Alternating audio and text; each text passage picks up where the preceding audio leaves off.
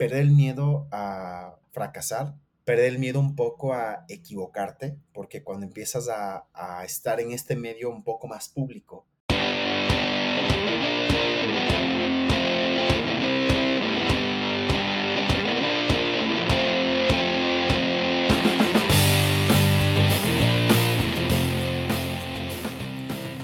Bienvenidos a este episodio de este podcast, de este mancito.ux, desde la mitad del mundo. Ya eh, hablamos de UX al mundo entero. Eh, este e, episodio es diferente, este episodio es distinto porque es un poco más personal, es un poco un análisis, es una reflexión sobre cómo sin darme cuenta me empecé a convertir en un creador de contenido. Y quiero hoy mencionarte cuatro cosas que aprendí que seguramente te pueden ya servir o si tú estás también pensando en hacer algo parecido, no solamente sobre diseño, sino pues cualquier tipo de contenido que quieras eh, ya hablar acerca de tu carrera, sobre tu empresa, sobre lo que tú quieras, sobre ti mismo, pues si este se vale. Y son cuatro cosas que puedes, eh, digamos, aplicarlas, o sea, está de esa manera. Entonces, más o menos para que tengas un contexto inicial, este podcast tiene dos años, eh, precisamente nació específicamente, específicamente en el tiempo de la pandemia, eh, por una necesidad puntual. Y aquí viene esta primera parte. Em, yo estaba mucho, por muchos años lidiando con algo que se llama el síndrome del impostor. Y seguramente tú has escuchado de esto y si no lo has escuchado más o menos te puedo comentar lo que para mí es el síndrome del impostor y lo puedes así buscar pues en Google. Es como aquel, o sea, es como aquel sentimiento que estás experimentando, que estás ocupando el lugar de alguien más, ya que alguien más debería estar ahí y tú no, ya. Y es como que no te crees lo suficientemente capaz o como que no te crees que mereces estar ahí entonces empiezas a anularte completamente a ti mismo y no miras tus capacidades y no miras tus fortalezas, sino más bien te empiezas a comparar con el resto. Em, antes de empezar el podcast, yo escuchaba mucho otros podcasts sobre diseño de experiencia de usuario, pues algunos de los que hasta ahora yo los sigo escuchando, que fueron la, inspiración, fueron el principio, según eh, para más o menos hacerte este contexto, yo vengo escuchando este, los podcasts desde el 2019, más o menos 2019, casi inicios del 2020, por la necesidad de encontrar un contenido de valor que me permitiera seguir aprendiendo. Ya ese era el interés. Eh, un tipo de contenido que yo lo pudiera escuchar cuando iba a mi trabajo, un, tipo de contenido que yo lo escuchara cuando hiciera bicicleta, cosas así. Así fue lo como me empecé a meter como consumidor de los podcasts. Y mm, hablando acerca del síndrome del impostor, es porque nace precisamente este, este proyecto personal que al principio no lo veía, pero ahora sí ya es un, ahora ya sí tengo como esta visión como esta idea de poder luchar contra esto, que al final es algo que tú vas a lidiar todos los días, es lo que yo he ido aprendiendo. No es algo que se va, no es algo que desaparece, es algo que está ahí, pero ya lo puedes manejar. El síndrome del impostor es algo que para mí ahora se convierte en un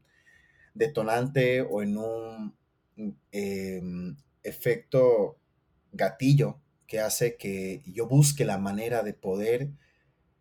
hacer cosas que tal vez en su momento pienso o pensé que no las podía hacer.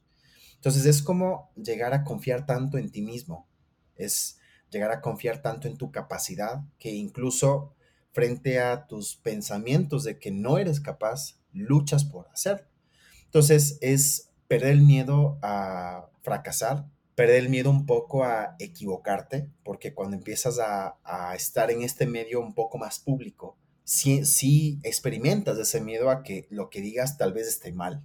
¿ya? Y una de las primeras cosas que yo personalmente aprendí y te lo puedo comunicar es que no tengas miedo a decir que no conoces algo.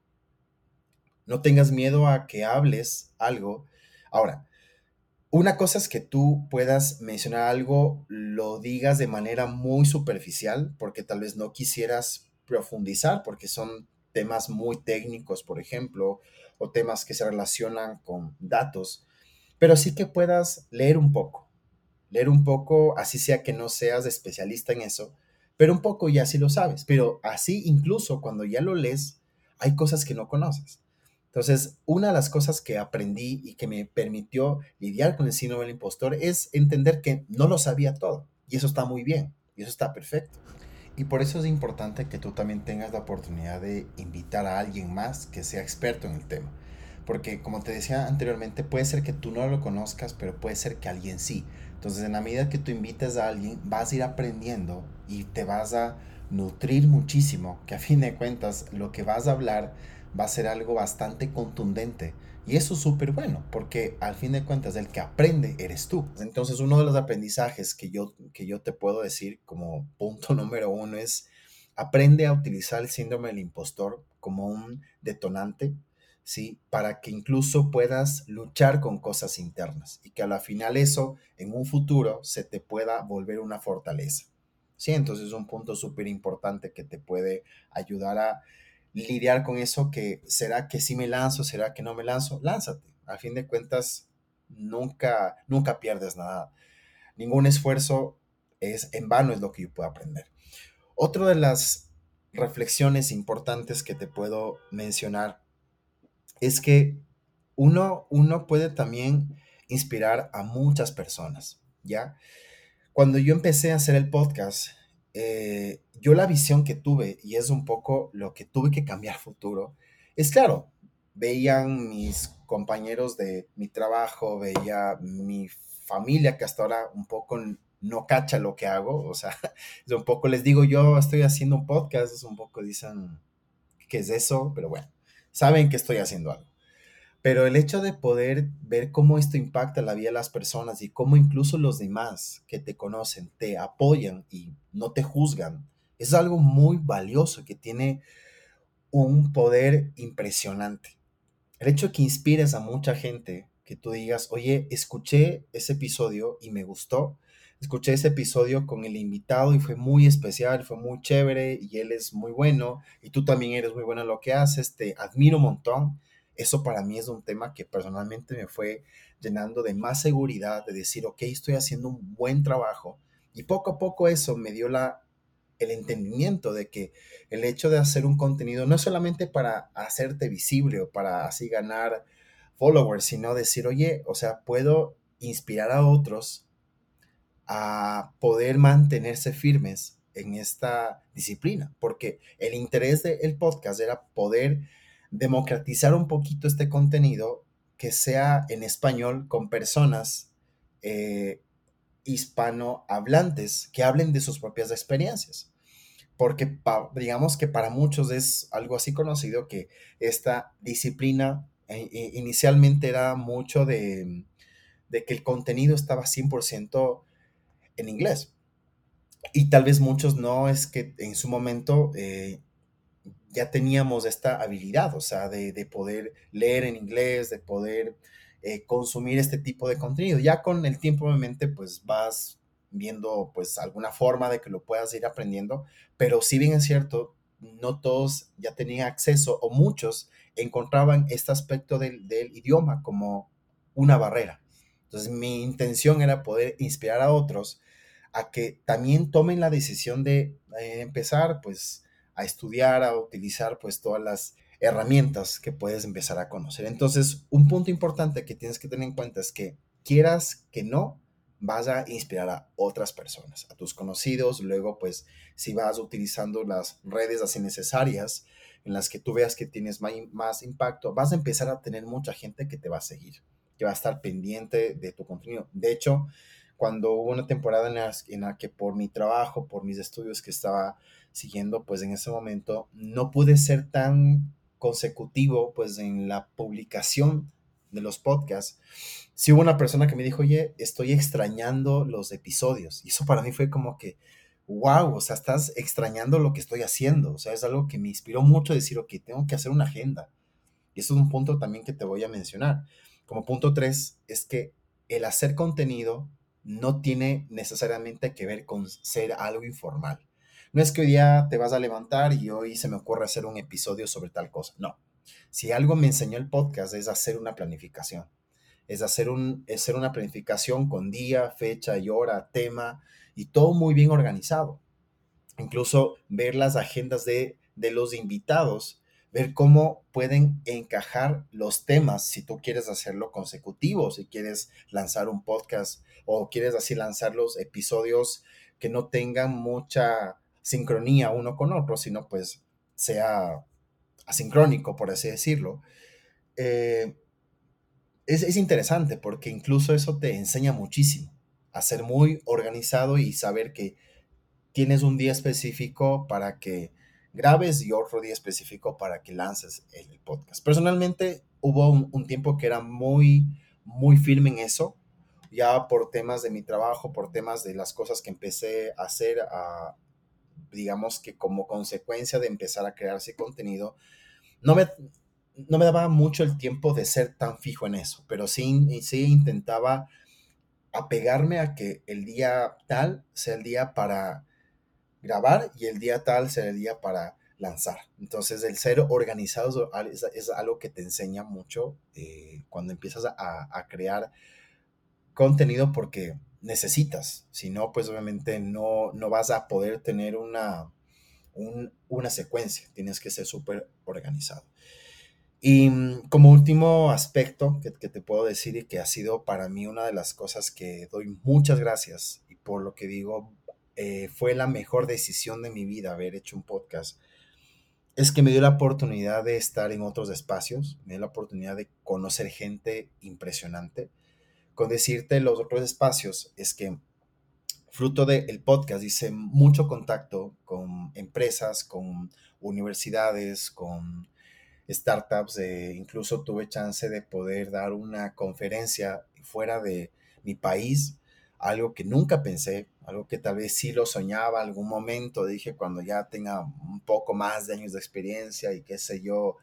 no sé, sea, digamos, como que ya profesor, no lo sé, pero tuve chance de dar una conferencia en otro país y eso fue para mí en un punto que yo me llevo hoy en día como un aprendizaje, como algo que doy muchas gracias, una suerte de de e, experiencias que ya te quedan por el resto de tu vida y que a tus futuras ya generaciones después de ya contar que estuviste haciendo esto. Entonces, hacer, empezar a hacer contenido sí te abre muchas puertas. Sí te abre puertas a conocer gente, te abre puertas a poder hacer ciertos proyectos ya referentes a lo que haces eh, o, lo que hablas en el podcast, incluso digamos que también te lleva a que conectes con otros creadores de contenido del el tema, que a la final yo personalmente les admiro un montón, o sea, amo su contenido, me parece muy chévere, y, es, y eso es eso es súper interesante, o sea, al final todo lo que te he mencionado, estos cuatro aspectos, es el cúmulo de que vale siempre así la pena que tú te lances a hacer cosas totalmente nuevas y que te saquen de tu zona de confort yo si pudiera decirle algo a mi yo de el 2020 que estaba indeciso en hacer un podcast que le tenía pavor en el primer episodio, pues yo lo único que le diría es que, que o sea, que se sienta lo suficientemente eh, ya tranquilo, que sí, hay muchísimo miedo, obviamente, hay incertidumbre, hay miedo a que te señalen, hay, miedo a que te digan, oye, esto está mal, lo que estás diciendo no importa, porque así se aprende. Y de hecho es, es de mm, valorar cuando alguien se lanza a hacer este, este tipo de cosas. Entonces, es también este episodio como parte de un poco ya asiste a finalizar este año, que ha sido para todos súper, súper, súper interesante, cosas buenas, cosas malas, pero lo único que les puedo decir, y pues precisamente de, de alguien que en su momento dudó muchísimo sobre este proyecto, es que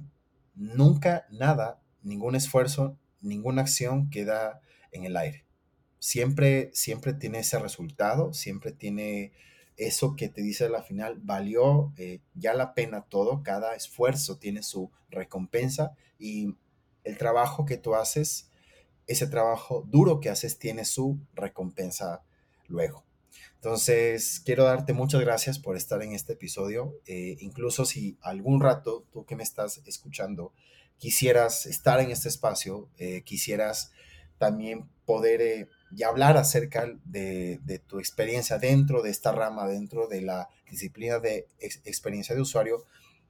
voy a dejar justamente en este episodio, en la descripción, un espacio para que tú puedas escribir eh, lo que tú necesites, incluso si tienes pensado hacer un podcast y quisieras tal vez eh, algún consejo, alguna guía, alguna herramienta, estás, estás 100% eh, ya abierto este, esta, este, este, espacio para que lo hagas precisamente. Entonces quiero darte muchas gracias por ya haberte quedado hasta este momento. Gracias por todo el apoyo que, que me has dado pues precisamente a, a, este, a este podcast. Y pues espero de verdad que los próximos episodios que estoy este, pensando hacer sean de tu utilidad, sean de tu interés, pero sobre todo sea de lo que te mencionaba en uno de los puntos, que te inspire a hacer cosas que tal vez en, su momento estabas indeciso a hacer. Entonces, con esto te doy muchas gracias, te invito a que sigas escuchando todos estos episodios, incluso todos eh, de los podcasts de diseño de experiencia de usuario en español y pues que estés listo para que te lances para esas cosas que en su momento posiblemente estuviste pensando, pero tal vez tienes un, un, un poco de miedo a hacerlo. Muchas gracias y ya nos escuchamos en el siguiente episodio. Un abrazo para todos.